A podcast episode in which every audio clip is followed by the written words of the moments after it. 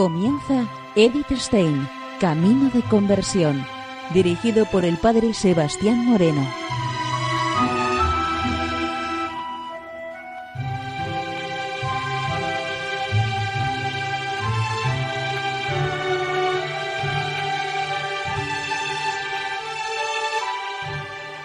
Muy buenos días, nos de Dios.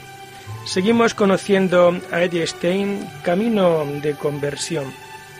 En esta emisión de hoy continuamos con el escrito de la semana pasada, Amor con Amor. Nos dice Edith Stein lo siguiente.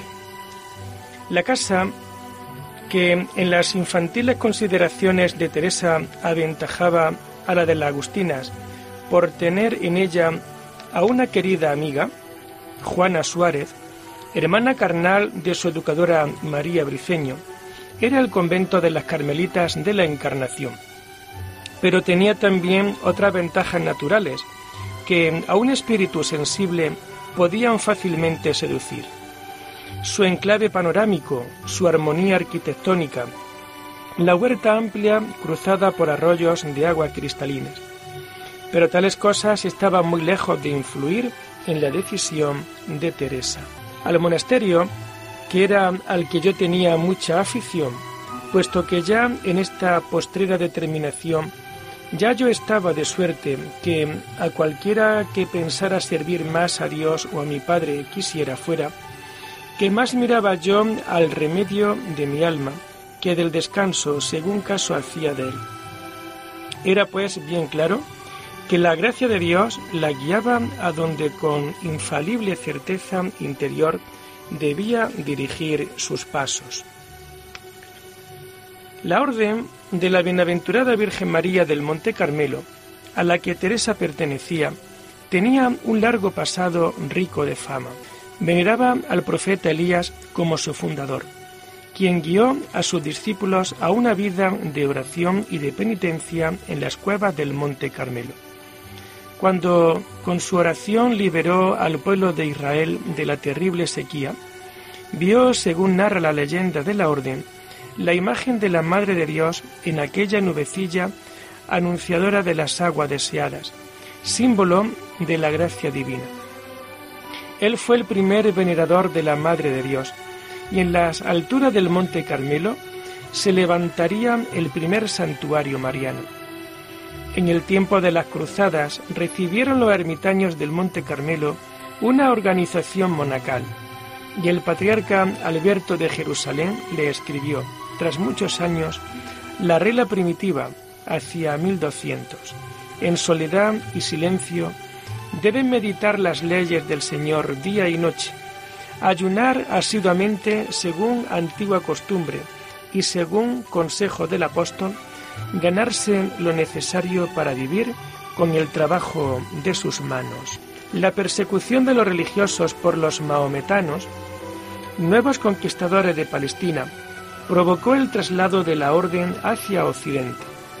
Aquí le sucedió lo mismo que a las demás órdenes, al ocaso de la Edad Media. La austera observancia de los años primeros fue relajándose el Papa Eugenio IV mitigó la regla primitiva y según esa mitigación fueron fundados los primeros conventos de las Carmelitas en el siglo XV. Según esa regla mitigada, se fundó también el convento de la Encarnación. Cuando Teresa entró en él, no hacía muchos decenios desde su fundación y nadie podía decir que estuviese relajado las constituciones se observaban con fidelidad, puesto que entre las monjas del convento había muchas de profunda religiosidad y ejemplar conducta. Pero del espíritu austero de la regla primitiva quedaba bien poco. El decoro interior del convento era casi fastuoso y permitía una vida cómoda. Los rigurosos ayunos y penitencias habían sido en gran parte suprimidos y en el trato con seglares reinaba gran libertad. La afluencia a un lugar tan pintoresco era tal que en 1560 contaba el convento con unas 190 monjas. A pesar de todo, proporcionaban las constituciones un ambiente donde cada cual se podía entregar del todo a la oración. Teresa recorrió aquí todas las etapas de la vida interior hacia la cúspide. Las últimas sombras de la felicidad de la joven novicia se disiparon por completo cuando don Alonso manifestó conformidad con la decisión de Teresa y con celo fervoroso se arriesgó a escalar con su hija predilecta y bajo su dirección el monte de la perfección cristiana. Con la misma entereza con que había abandonado la casa paterna, acomete ahora la nueva vida claustral, entregándose a la oración, al ejercicio de la obediencia y a la caridad con sus hermanas. La recompensa divina fue enorme. El miedo ante el juicio divino y la preocupación por la salud eterna, que en el principio la habían decidido a tomar tal valiente resolución, ceden paso a paso a un amor inflamado por la misericordia de Dios. En tomando el hábito, luego me dio el Señor a entender cómo favorecen a los que se hacen fuerza para servirle. A la hora me dio un tan gran contento de tener aquel estado, que nunca jamás me faltó hasta hoy, y mudó Dios la sequedad que tenía mi alma en grandísima ternura. Dábanme deleite todas las cosas de religión, y es verdad que andaba algunas veces barriendo en horas que yo solía ocupar en mi regalo y gala. Y acordándoseme que estaba libre de aquello, me daba un nuevo gozo, que yo me espantaba y no podía entender por dónde venía. Cuando de esto me acuerdo, no hay cosa que delante se me pusiese, por grave que fuese, que dudase de acometerla, porque ya tengo experiencia en muchas cosas que si me ayudo al principio a determinarme a hacerlo, que siendo solo por Dios hasta comenzar lo quiere, para que más merezcamos, que el alma sienta aquel espanto, y mientras mayor, si sale con ella, mayor premio y más sabroso se hace después. Con santa alegría tomaba parte la joven novicia en los rezos corales. Pero estos rezos prescritos no eran suficientes para su celo. En los ratos libres pasaba horas enteras en meditación ante el tabernáculo, pero este celo por la oración suscitó malentendidos y críticas por parte de monjas menos amigas de la oración. Pero nada ni nadie pudo apartarla del camino emprendido. El amor a Dios transformó su natural amabilidad y su disposición a agradar a todos, con un nuevo estímulo y con más notable motivación. Un día pasado sin haber hecho algo por amor al prójimo era para ella un día perdido. Por eso aprovechaba la más mínima ocasión.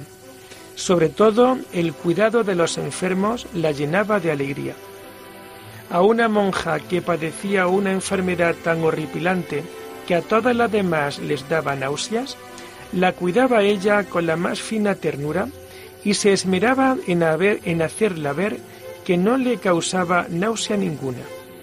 La paciencia de esta monja con tantos dolores la asombraba de tal forma que despertó en ella el deseo de padecer otro tanto.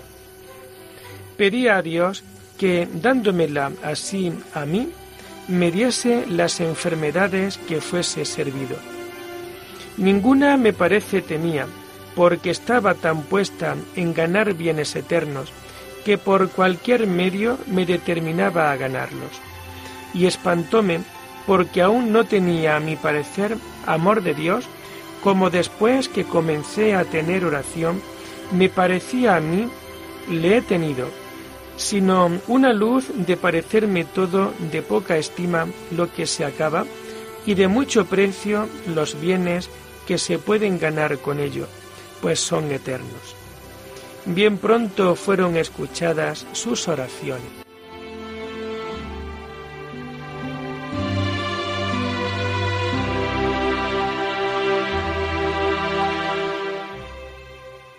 Poco después de hacer la profesión, el 3 de noviembre de 1537, un fuerte dolor de corazón la obligó a guardar cama. Sobrellevó los dolores, la forzada inactividad y la imposibilidad de acudir a los actos de comunidad con no menos paciencia que aquella monja enferma a la que admiró, de forma que se ganó el amor de las hermanas, aun de aquellas que la criticaban en muchos puntos y la malentendían. Su querido padre no dejaba de buscar todos los medios posibles para curarla, y ya que los médicos no le sirvieron de nada, decidió llevarla a una curandera que gozaba de mucha fama. Como en el convento de la Encarnación no se guardaba estrecha clausura, no había ningún reparo en confiar a la joven enferma al cuidado de la familia. El largo viaje pasó primero por Ortigosa.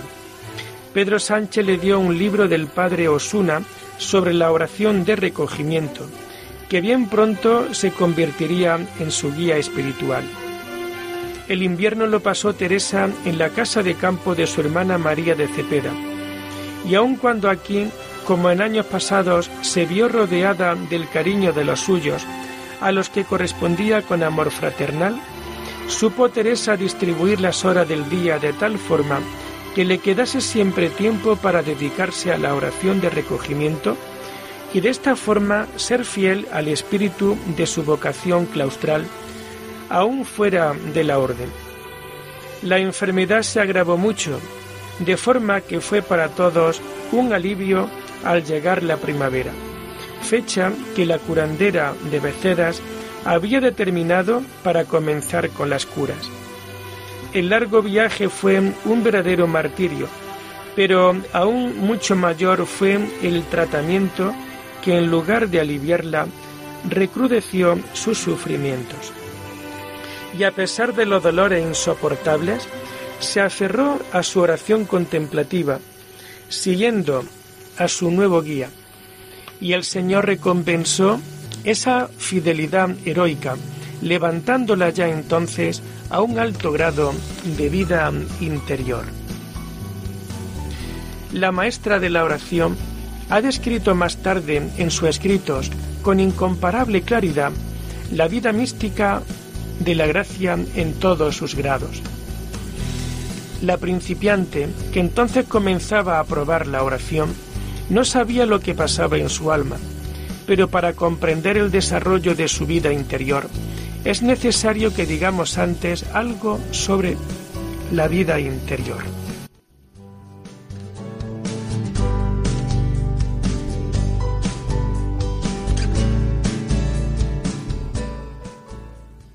La oración es el trato del alma con Dios. Dios es amor y amor es bondad que se regala a sí misma. Una plenitud existencial que no se encierra en sí, sino que se derrama, que quiere regalarse y hacer feliz. A ese desbordante amor de Dios debe toda la creación su ser. Las criaturas más dignas son los seres dotados de espíritu, que reciben ese amor de Dios entre entendiéndole y libremente pueden corresponder. Las criaturas más dignas son los seres dotados de espíritu que reciben ese amor de Dios entendiéndole y libremente pueden corresponder, los ángeles y los hombres. La oración es la hazaña más sublime de la cual es capaz el espíritu humano, pero no es rendimiento humano solo, la oración es como la escala de Jacob por la que el espíritu humano trepa hacia Dios y la gracia de Dios desciende a los hombres. Los escalones de la oración se diferencian entre sí a medida de la participación entre la potencia del alma y la gracia de Dios. Allí donde el alma con sus potencias no puede actuar más, sino que es como un cántaro que rellena la gracia, se habla de vida mística de la oración. El primer grado es la oración vocal, que se realiza con determinadas fórmulas habladas, el Padre Nuestro, el Ave María, el Rosario, las horas canónicas. Esa oración vocal no debe de entenderse de forma que consista solo en pronunciar las palabras, donde la oración vocal se practica de forma que el espíritu no se eleva hacia Dios, es una apariencia de oración, no una oración verdadera. Las palabras son un apoyo para el espíritu, indicándole un camino.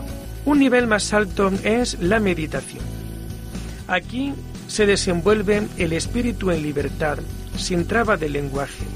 Por ejemplo, uno medita sobre el misterio del nacimiento de Jesús.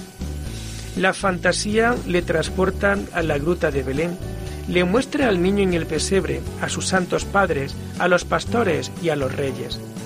Su entendimiento pondera la grandeza de la misericordia divina. El corazón se siente sobrecogido de amor y agradecimiento. La voluntad se decide a hacerse más digna del amor divino. De esta forma, acapara la meditación todas las potencias del alma y ejercida perseverantemente puede poco a poco cambiar al hombre por completo. El Señor suele premiar esa perseverancia en la meditación de otra forma. Le eleva a una forma de oración más alta. Ese grado más alto lo, lo denomina la santa oración de quietud. A la desbordante actividad del entendimiento sigue un recogimiento de todas las potencias del alma. El alma ya no es capaz de hacer grandes cabriolas intelectuales, y decidir resoluciones concretas. Se ve abrumada por algo que se le echa encima sin poderlo resistir. Es la presencia divina que la asombra y la reposa. Mientras que los primeros grados de la oración los puede escalar cualquier creyente con humano tesón, aunque claro está, siempre ayudado por la gracia divina, topamos aquí las fronteras de la vida mística de la gracia, que no se pueden atravesar con la fuerza humana, sino que es sólo fuerza divina la que nos arrastra a ella.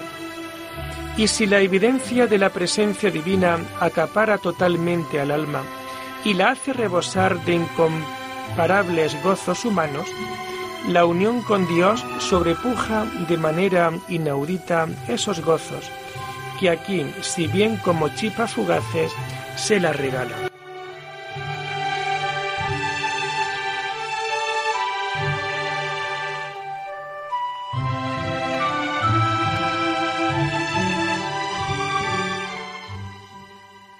En este grado de gracias místicas se acumulan variedad de experiencias que aún al exterior pueden apreciarse como extraordinarias, éxtasis y visiones.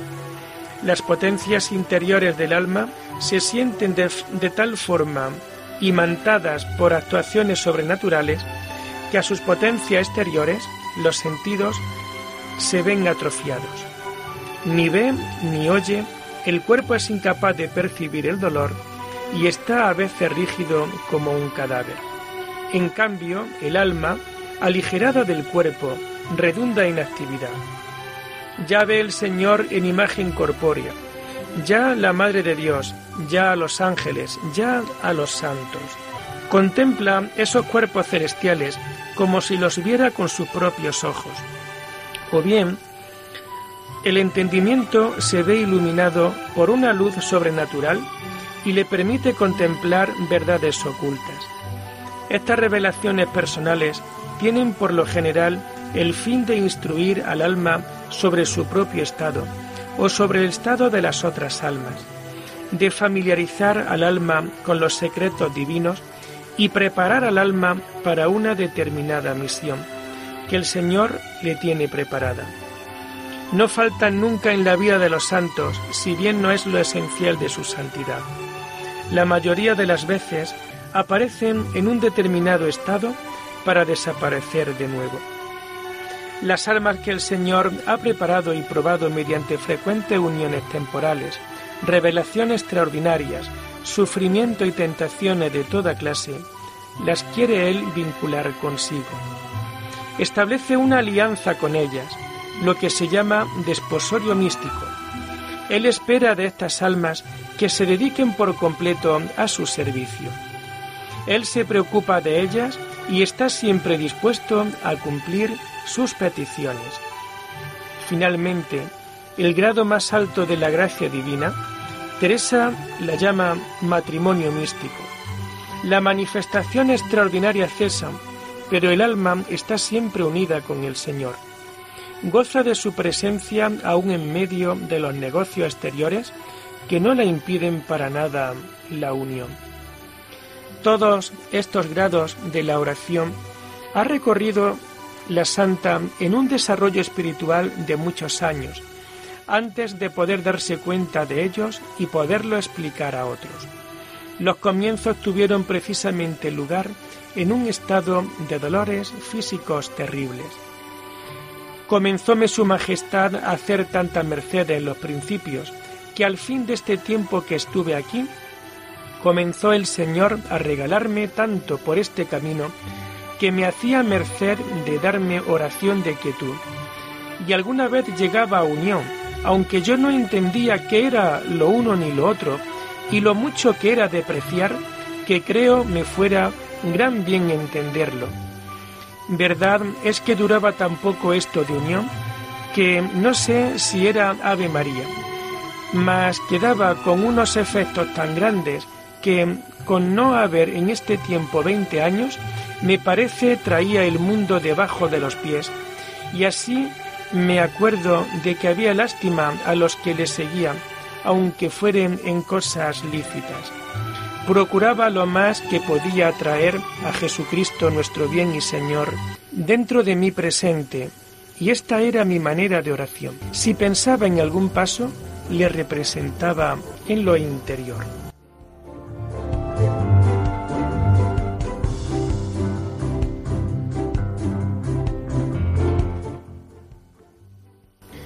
El efecto de la vida de oración era un crecimiento progresivo en el amor a Dios y a las almas.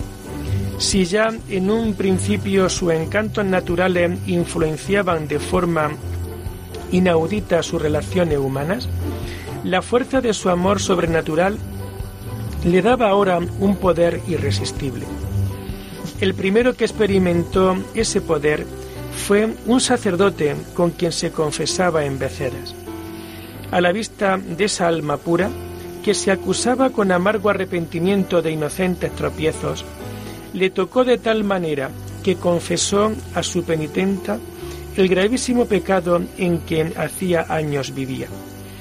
Ella no pudo descansar hasta verle romper las cadenas que le apresaban. La fuerza de sus palabras y ruegos le convirtieron en un penitente arrepentido.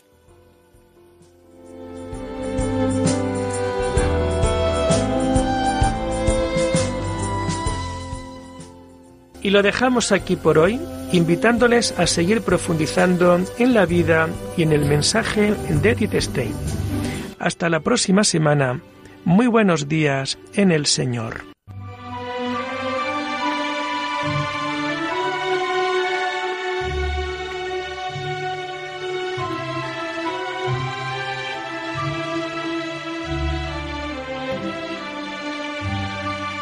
Han escuchado Edith Stein, Camino de Conversión, con el Padre Sebastián Moreno.